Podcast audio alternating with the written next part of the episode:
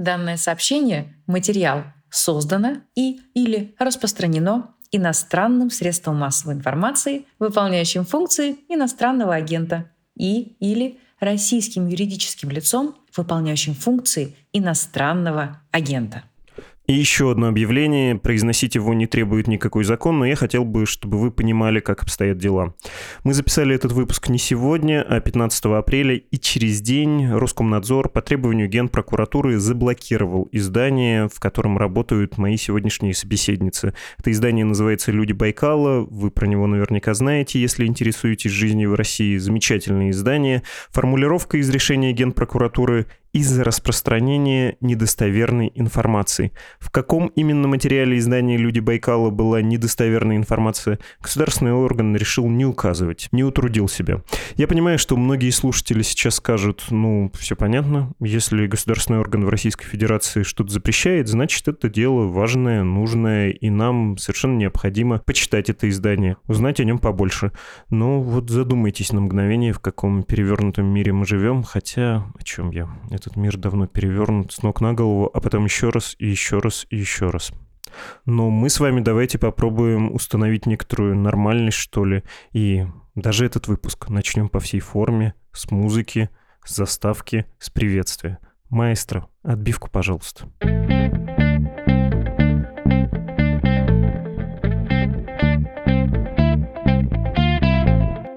Здравствуйте, это подкаст «Что случилось?». Он посвящен новостям, которые долго остаются важными. У микрофона Владислав Горин. Рад представить собеседниц. Их сегодня трое. Елена Трифонова, основательница издания «Люди Байкала». Елена, здравствуйте. Здравствуйте. Ольга Мутовина, основательница издания «Люди Байкала». Также здравствуйте. Здравствуйте. И Карина Пронина, корреспондентка издания в Бурятии. Здравствуйте, Карина. Здравствуйте, Владислав. Вот о чем хотелось бы поговорить. Так устроена Российская Федерация, так в ней циркулируют деньги и люди, что в нынешней военной операции в Украине участвуют в основном часто выходцы из, мягко скажем, не столиц, а, из регионов, в том числе национальных республик. У «Медузы» был текст про Дагестан. Там видно, как поставщиком живой силы стал этот небогатый регион, особенно по российским меркам, да, молодым населением и, повторюсь, крайне небогатым, таким неприкаянным. Но вообще в числе лидеров есть и Бурятия тоже. И мне кажется, что случай Бурятии, он чем-то похож но вообще он трагичней и как-то показательней. Больше, простите за этот снобизм, может быть, по отношению к Кавказским республикам, отражает э, ситуацию в России в целом. Вот давайте про это поговорим. И я предложил бы начать с того, что, кажется, вообще региональным СМИ проще, в отличие от федеральных, в том числе региональным близких властям, рассказывать про похороны и про то, как э, с Украины приходят гробы. Можете рассказать про то, как вы это освещаете? У вас на сайте есть, в общем, целый список мертвецов. Да, у нас есть целый список погибших. Э, мы его начали делать почти сразу, когда стало понятно, что гробов приходит слишком много. И мы начали уже просто путаться в фамилиях, в именах решили вот просто вести такую хронологию этих событий. И тут надо отметить, что сначала фамилии публиковали в аккаунтах главы республики, главы Иркутской области. Об этом писали СМИ. Главы приезжали на похороны, там очень торжественно все было, пафосно, с телекамерами, с салютами, с залпами. А в какой-то момент они перестали ездить туда, во-первых, а во-вторых, перестали публиковать фамилии. Сейчас они публикуются только в каких-то районных пабликах, иногда в пабликах школ, даже не на сайтах, в которых мальчишки эти учились. И информацию приходится уже целенаправленно выискивать вот именно оттуда и вот так по крупицам собирать.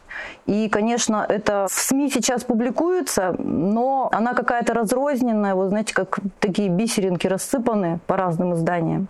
А вот так, чтобы это было все вместе, систематизировано, кроме нас это сейчас в регионе, по-моему, ну, я боюсь ошибиться, но я не видела, по-моему, никто не делает. Ну, насколько я знаю, были попытки у нескольких региональных СМИ делать эти списки, но сверху им это делать запретили. Ну, то есть незачем это показывать вот в таком большом объеме. Поэтому, ну вот, делаем только мы, на самом деле, да, сейчас. Ну вот и нам сейчас уже просто люди начинают присылать. Вот вчера нам пришло письмо, парень какой-то написал о том, что вот это мой друг, прислал фотографию, прислал данные про него и сказал о том, что это нигде не публиковалось, пожалуйста, напишите. То есть родственники сами шлют уже информацию, шлют некрологи нам и просят публиковать. Понятно. По официальным данным, они, очевидно, довольно заниженные. В Бурятии погибших 52 человека, убитых чего погибших, убитых, да, на поле боя. Ваш список намного больше, и тут еще, видимо, нужно приплюсовать тех, кого не привезли, тех, кто остался и лежит там в степях Украины.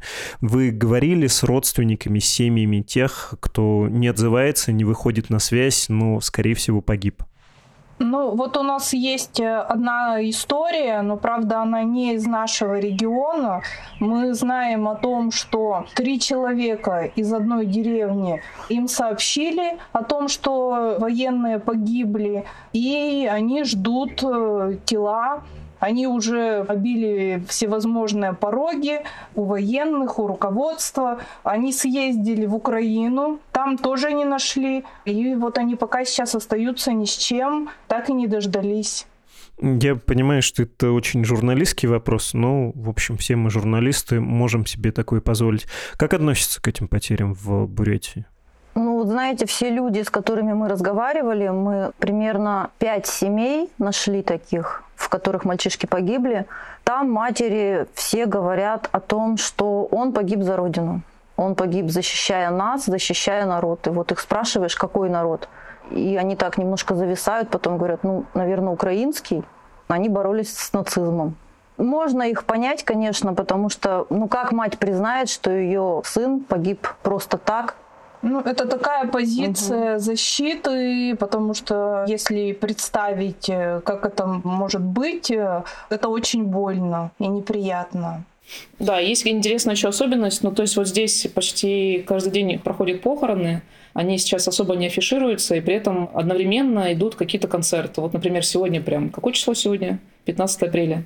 Был концерт на площади Советов, на главной площади города. На него собралось тысяча человек примерно. Был концерт «За мир» с соответствующей буквой, с патриотическими песнями, очень веселый, радостный. И в это же время хоронили одного из улануденцев, военного, который получил даже не орден мужества, а звание Героя России.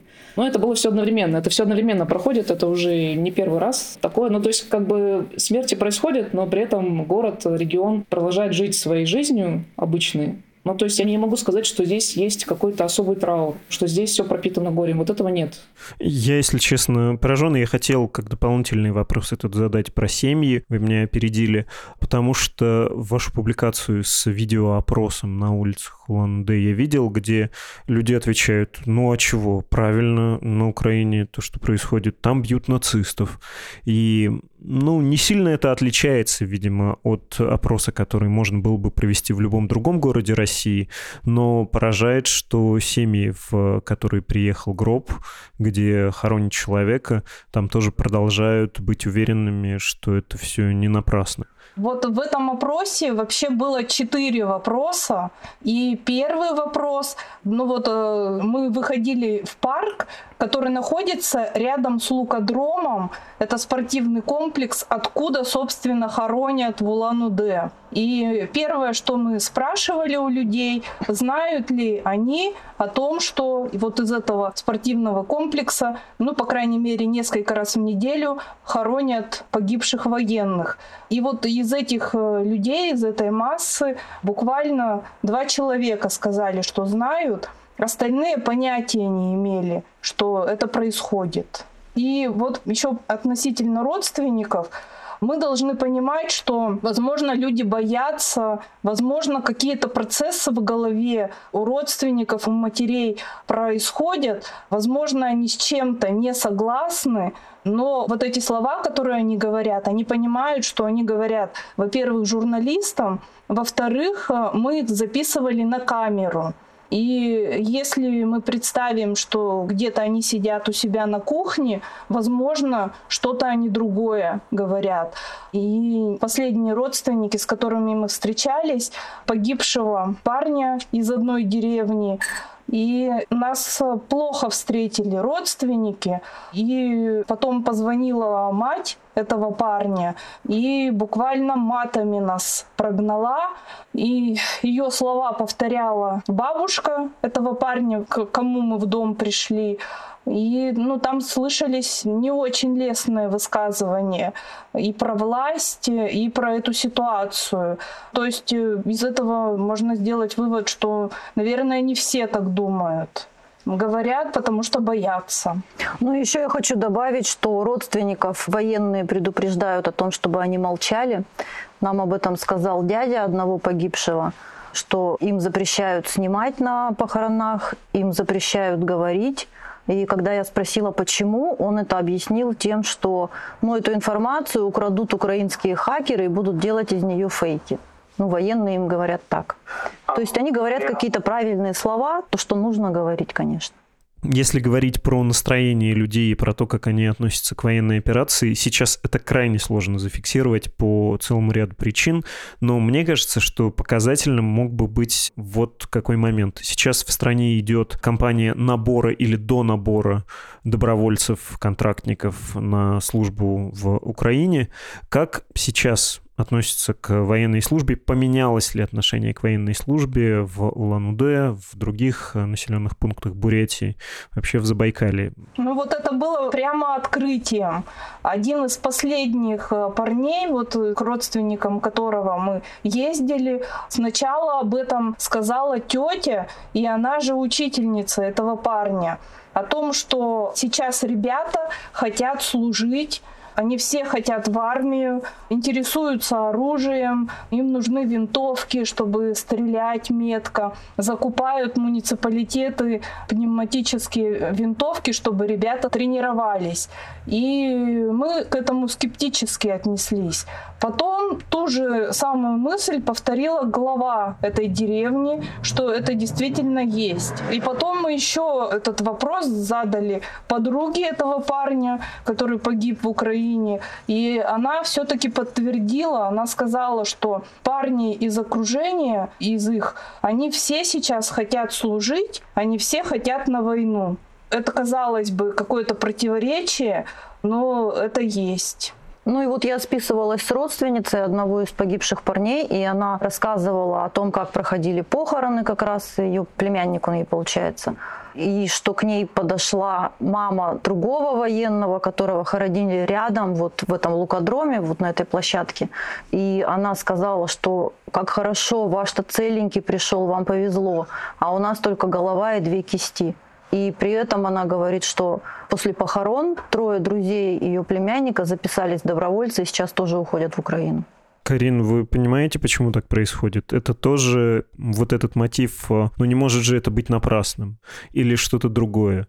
Почему военная карьера не становится менее привлекательной? Военная карьера всегда была очень привлекательна в Бурятии, потому что здесь другой карьеры нет, по сути. Здесь вот, ну, действительно, либо вахта, либо военные. Все, больше вариантов у мужчин нет, и это очень очевидно. Ну вот даже по тому списку, который мы ведем, очевидно, что большая часть людей, мужчин, у них один и тот же путь. Они окончили 9 классов, они пошли в колледж, закончили его и потом пошли в армию и потом подписали контракт. Вот у всех прямо копирка. Единицы, кто заканчивал какое-то высшее учебное заведение. Ну, то есть первая причина — это, конечно, безысходность. В армии есть деньги, вовремя платят. По меркам местных зарплат это достаточно высокие деньги. А вот почему именно сейчас идет, я даже не знаю, потому что вот здесь очень сильно развит буддизм, как религия, как вера. Буряты, которые здесь живут, почти все исповедуют буддизм. Буддизм говорит изначально, что ты не должен убивать. Убийство противоестественно, и нельзя этого делать но одновременно с этим как будто дали отмашку какую-то вот официальные буддийские священнослужители на то, что сейчас, в данный момент, это делать можно. В Петербургском Дацане главный лама поддержал спецоперацию. Здесь э, постоянно делают молебны там честь военных, за здравие президента Российской Федерации, за здравие всех жителей России. Ну, то есть вот эта вот религиозная поддержка, она тоже идет, и она имеет для местного населения большое значение. Удивительно. Я понимаю, что Бурятия, она преимущественно русскими населена, и их там за 60%, а бурят меньше 30%, но спрошу про этот мотив. Есть же какая-то тоже собственная гордость, что вот мы буряты, мы первыми входим в бой. Ну и при этом, конечно, обида, что нами, возможно, таким образом и жертвуют, как будто нас меньше жалко, ну еще что снайперы по нам стреляют, потому что нас проще опознать по разрезу глаз. Может быть, это еще и обретение каких-то новых смыслов. Вот сейчас настало такое время, когда эти смыслы заявлены, и молодежь э, радостно вот это все подхватила. Такое чувство, что ну, вот было какое-то время последнее, когда смыслы были утрачены, когда не было каких-то идей, а сейчас вот оно. То есть люди чувствуют свою значимость.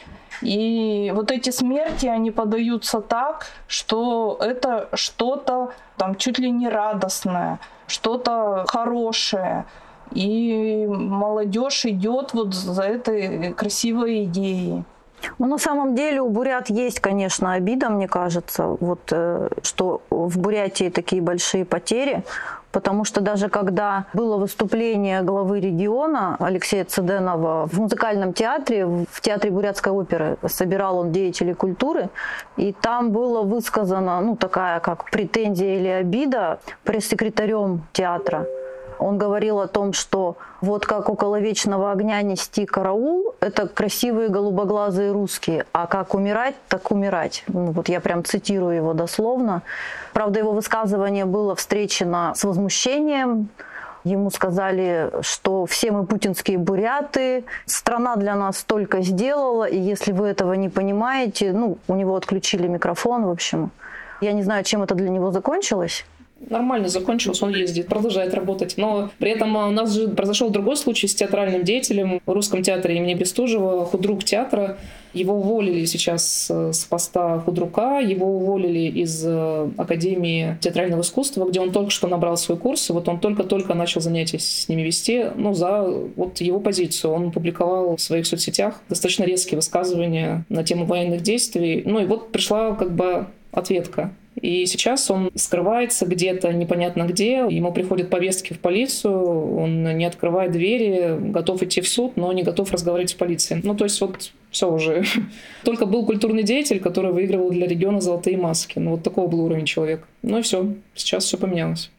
Ну, то есть получается, что, опять же, из-за какой-то безысходности и, в больших кавычках говорю, бессмысленности, что ли, своей жизни, бывает, что сложить голову за идею, какой бы она ни была, а, это более почетная судьба, чем, ну, вот так, да? Да, потому что я хочу добавить, что Бурятия по итогам 2020 года, например, она занимала 81 место по качеству жизни из 85 регионов и там 20% населения живут э, ниже уровень бедности, по-моему, у них 20%. Ну, это всегда 80-е места, это всегда конец списка. Это депрессивный регион, это надо признать. Даже Иркутская область, которая находится рядышком, 55 место, по другую сторону Байкала. Но просто это две разные страны, по сути. Бурятия — это особая страна со своим каким-то особым менталитетом, жизнью. Здесь все по-другому, чем Россия. Ну вот пример могу привести. Разговаривали мы с матерью погибшего. Она рассказывала, что он занимался спортом, всегда мечтал работать с детьми и выучился на спортфаке в Бурятском госуниверситете. Год проработал учителем физкультуры, ему очень нравилось, он там возил ребятишек в походы, на лыжи и так далее. Но зарплата была 7 тысяч, и вот он год отработал, ушел в армию, а там 50. Ну, как бы выбор очевиден. Хотя очень хотел быть тренером дальше, тренировать детей. И мать очень хотела, чтобы он именно в школе преподавал, а не шел в армию, естественно. Да, мать учительница у него, и ему приходилось там вставать в 4 утра для того, чтобы вовремя уехать на службу. Приезжал поздно вечером, но тем не менее вот другого выхода не было. Понятно. В общем, поражает еще этот э, разрыв между в случае с Москвой это называется либеральной интеллигенцией из пределов Садового кольца, в случае с Улан-Удэ, не знаю, как э, правильно это назвать, когда есть люди, которые говорят, что вот это негативный мем про боевых бурятов, который, понятно, еще растет с 2014 года. Вы наверняка помните, как Кобзон приходит в госпиталь, и там, значит, раненый боец, кажется, танкист обожженный, и он спрашивает, вы откуда? Тот отвечает, я из Бурятии. И Кобзон что-то такое формальное ему говорит. И после этого, конечно, в интернете, особенно украинцы, часто называли российские войска боевыми бурятами. И вот э, вы наверняка знаете эту активистку Викторию Молодееву, которая говорит, что это негативный образ, это наша национальная трагедия, это все плохо, плохо, плохо. А вот низовой, простите, глубинный народ отвечает, ну нет, это не худшая судьба. Ну да, потому что это какой-то смысл хотя бы. А вот эта ситуация, она на отношениях русских и бурят э, как-то сказывается, или в Бурятии не воспринимают и эти трагедии, и этот рок как что-то отдельное? Что вот у нас у бурят отдельный, а у вас у русских Бурятии отдельный? Ну, на самом деле половина погибших примерно это русские, половина бурят. Вот тут нет какой-то разницы. Все у нас на самом деле пытаются выяснить по поводу национального вопроса. Вот если он э, национальный вопрос какой-то есть, но он больше касается, ну не знаю, там языка и культуры. Вот э, на тему того, что только буряты идут и умирают, ну нет, такого нет. Ну и, наверное, нельзя сказать, что как-то делится отношения в зависимости от национальности. Скорее отношения делятся в зависимости от кругозора человека, какими источниками человек пользуется. Ну, то есть э, те, кто смотрит телевизор, будь то это бурята или русский, в основном за. Те, кто пользуется массой других источников, это люди, которые против. Наверное, от национальности это не имеет отношения. Что с антивоенным движением в Бурятии? Насколько оно малочисленное, поверхностное, а насколько это просто боязнь. Ну, я хочу верить, что в России большей частью не проявляется антивоенное движение как-то широко, поскольку мы тут все страшно ошпарены, испуганы и научены плохим опытом, что это мало на что влияет, а санкции вполне серьезные. Что происходит, кто высказывается против происходящего? На самом деле это вообще единица совершенно. Вот я привела в пример худрука театра, который имеет очень активную позицию, и даже сейчас, когда его начали уже прессовать, он от нее не отказывается. Мы писали недавно про тренера спортивной школы, который сорвал букву Z, которая висела на этой школе и высказался там против войны. Его записала вахтерша этой школы, и, в общем, сдали они его полиции. Но вот это все очень-очень единично. Я знаю, что есть некоторые активисты, которые там пытаются вести какие-то телеграм-каналы, вот что-то там говорить, но это там 20 подписчиков. Вся основная антивоенная история — это за рубежом. Вот Виктория и другие люди, которые записывают э, антивоенные ролики, что-то делают еще, это все за границей. Здесь, мне кажется, может быть, и есть люди, которые хотят что-то сделать, но они пока не знают как, пока не знают, что именно, как им объединиться, что им сделать. Пока это все вот как бы такой нулевой позиции. Ну вот даже в Иркутской области мы смотрели за месяц 24 февраля на митинги, на антивоенные акции вышло около 700 человек, а в Бурятии это прям единичные пикеты были и больше ничего. Бурятия же изначально это регион, который поддерживает власть. Он никогда не был там особо красным. Единственные какие-то демонстрации, митинги были, когда вот мимо нас шел шаман Габышев к Путину. Тогда это вызвало какую-то реакцию, ну и в том числе из-за него, из-за того, что там задерживали людей. Какая-то была активность. Это было очень неожиданно для Бурятии, что это возникло. После этого даже провели два митинга официально, на которых тоже приехал глава Бурятии Алексей Циденов. Но это все потом сошло на нет, и сейчас те активисты, которые есть, их всегда перед митингами задерживают, вот, они не выходят никогда, не могут ничего сказать. Ну, соответственно, вот так. Но тем не менее, вот эта история с тренером, она же имела продолжение. После того, как мы написали об этом, нам на почту пришло, я не знаю, ну больше полусотен писем с просьбой дать его реквизиты, потому что люди хотели ему помочь. И это не понадобилось делать, потому что начался стихийный сбор средств в соцсетях. Это не мы выложили его реквизиты, я даже не знаю, кто это сделал, Карин. И ему за два дня накидали 200 тысяч на карту для того, чтобы погасить штраф. То есть нельзя сказать, что нет людей, которые против спецоперации. Они есть, и они готовы что-то делать. Но открыто как-то выступать они боятся. Ну и еще хочется сказать, что в Иркутске все-таки мы видим, народа уже меньше выходит, но каждый день э, публикуют фотографии людей, которые выходят все-таки на пикеты и которых задерживают. Это есть до сих пор. Появляются антивоенные надписи, люди вяжут зеленые ленты, вот этот вот символ антивоенный. То есть, ну, вот такой тихий, молчаливый протест, он продолжается. Если к Бурятии возвращаться, я понимаю, что это несколько москвоцентричный вопрос, но признаться, кого в Центральной России из Бурятии знают как э, заметную яркую фигуру? Вячеслав Мархаев, бывший командир бурятского ОМОНа, депутат Хурала, депутат Государственной Думы, до последнего времени член Совета Федерации. Он высказался против войны. Он у себя в Фейсбуке написал, очень больно терять соратников, коллег, сослуживцев, обычных молодых и перспективных ребят, очень больно смотреть в глаза их родителям, детям и близким. Там были оговорки про то, что западную политику я тоже не поддерживаю, но что это за двойные стандарты. Понятно, что Мархаев в особой ситуации, и он такой редкий региональный политик, представляющий и элиту одновременно, но и такой альтернативный путь в российской элите.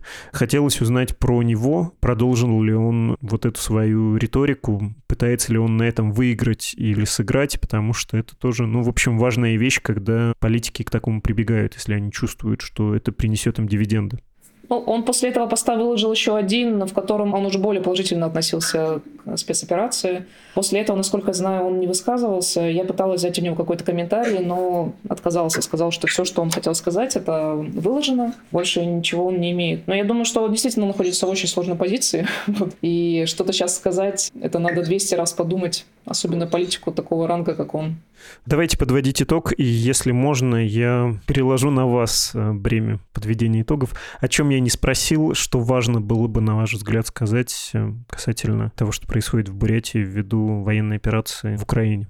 Если честно, когда началась эта вся история 24 февраля, мы расстроились, но думали, что вот сейчас что-то произойдет, сейчас что-то изменится. По крайней мере, когда пойдут гробы, будут погибшие, люди начнут осознавать, что что-то происходит нехорошее. И будут какие-то перемены, люди будут высказывать недовольство, будут выходить. И это было очень большое разочарование и открытие, можно сказать, когда мы поняли, что ничего не происходит. И сейчас, наверное, я думаю, что что бы ни случилось, сколько бы погибших не было, если не будет победы, она будет придумана, и пропаганда найдет, что рассказать людям, что подать под соусом победы. И вот сейчас, наверное, пришло отрезвление и понимание, что недовольства не будет, э, и люди на улицу не пойдут. Мы надеялись, что после того, как экономическая ситуация начнет ухудшаться, люди что-то поймут, э, как-то осознают свое положение. Но нет, скорее всего, даже и этого не произойдет, потому что вина будет переложена на Запад, на санкции, людям объяснят, кто во всем в этом виноват. И вот что меня лично поразило в этой ситуации, я осознала, насколько у нас не ценится человеческая жизнь, как она перестала цениться. Потому что вот э, Карина рассказывала историю, она должна была ее, наверное, сейчас озвучить. Она ездила в деревню, в которой погиб парень тоже, и там же живет мать афганца, парня, который погиб в Афганистане. И она рассказывала, насколько поменялось отношение людей к смерти. Тогда, 20 лет назад, деревня была в трауре, все очень переживали, и это был настоящий траур. А сейчас у них похороны проходят как какое-то шоу. Очень пышно все это происходит, с салютами, с залпами, очень много речей. Он герой наш. Потом на примере вот этого парня рассказывают детям, как надо родину любить. Они делают потом концерты. То есть вот насколько поменялось отношение к человеческой жизни, насколько она не ценится сейчас и дети, с которыми как раз это все патриотическое воспитание проходит. Потом я спрашивала у них, чем они хотят заниматься дальше. Это десятилетние там мальчишки. Они говорят, мы хотим пойти на войну, умереть вот как наш односельчанин. Я говорю, да ладно, ну как? Ну, они говорят, да, да, готовы умереть. Это вообще, конечно, ну, прям меня сразило очень сильно. Ну, то есть я увидела, что патриотическое воспитание, оно действует на молодежь очень сильно, и сейчас это особенно очевидно.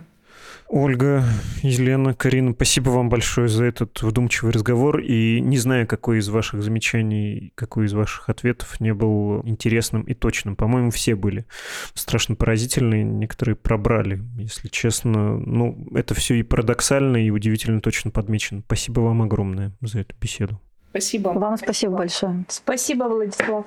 И, конечно, хочется еще раз назвать наших гостей, благодаря которым мы увидели в Бурятии, как в капле воды, всю Россию.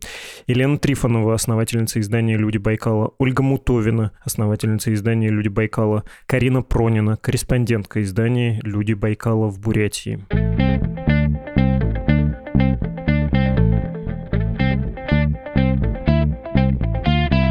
Перед тем, как попрощаться, хочу рассказать вам про новости наших коллег из студии подкастов «Техника речи». Это редакция, которая делала неполитические подкасты «Медузы» и отправилась в самостоятельное плавание после иноагентства «Медузы». У «Техники речи» стартовали новые сезоны подкастов «Намочи Манту» и «Калькулятор» о здоровье и о финансах, соответственно. В «Намочи Манту» медицинская журналистка Дарья Саркисян отвечает на странные необычные вопросы о здоровье, которые присылают слушатели, например, заразна ли депрессия, такой вопрос. И находит находит даже иногда неожиданные научные ответы, то есть не все стыдные вопросы оказываются такими уж необоснованными. В подкасте «Калькулятор» новые ведущие и новая концепция, что делать с деньгами в кризис и как теперь жить, чтобы сохранить прежний уровень жизни при росте цен и сокращении доходов. Ведут подкаст «Калькулятор» Лев Пархоменко, он работал на «Дожде», вы, возможно, его знаете, и финансовая журналистка, главный редактор сайта про банки сравни.ру Саша Краснова. Наш то есть подкаста «Что случилось?» этот эпизод открыла Виктория из Амстердама. Виктория — главный редактор издания Trends, или как верно, Trends. Виктория еще книги пишет. Спасибо вам большое, Виктория, за добрые слова и за поддержку, за ваше письмо. Вообще так сейчас получается, что из-за рубежа «Медузу» и наш подкаст в частности поддержать проще, чем из России. Я и про прямую финансовую поддержку тоже. Благодаря этим деньгам мы существуем. Так что заходите, пожалуйста, особенно если вы за границей границей на страничку support.meduza.io, там по-русски про пожертвование Медузе, и на страничку save.meduza.io, там на английском языке, эту ссылку можно пересылать вашим знакомым, друзьям, которые по-русски не очень понимают, но хотели бы поддержать что-то связанное с Россией, но не с темной ее стороной. Электронная почта нашей редакции подкаст собакамедуза.io, в том числе она существует для того, чтобы вы присылали свои аудиофайлы с начиткой слов, да, данные, сообщения, материал и далее по тексту. Вы слушали подкаст «Что случилось?» о новостях, которые долго остаются важными. До встречи.